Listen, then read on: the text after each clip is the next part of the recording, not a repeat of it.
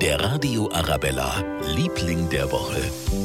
Das ist in dieser Woche unsere Bergwacht. Die hat wirklich gut was zu tun in dieser Saison. Richtig viele Leute wollen zum Wandern und wo viele Menschen unterwegs sind, passiert natürlich auch viel. Was genau Roland Ampenberger von der Bergwacht hat uns verraten. Eine Großzahl der Einsätze sind einfach mal Sportverletzungen oder auch akute Erkrankungen.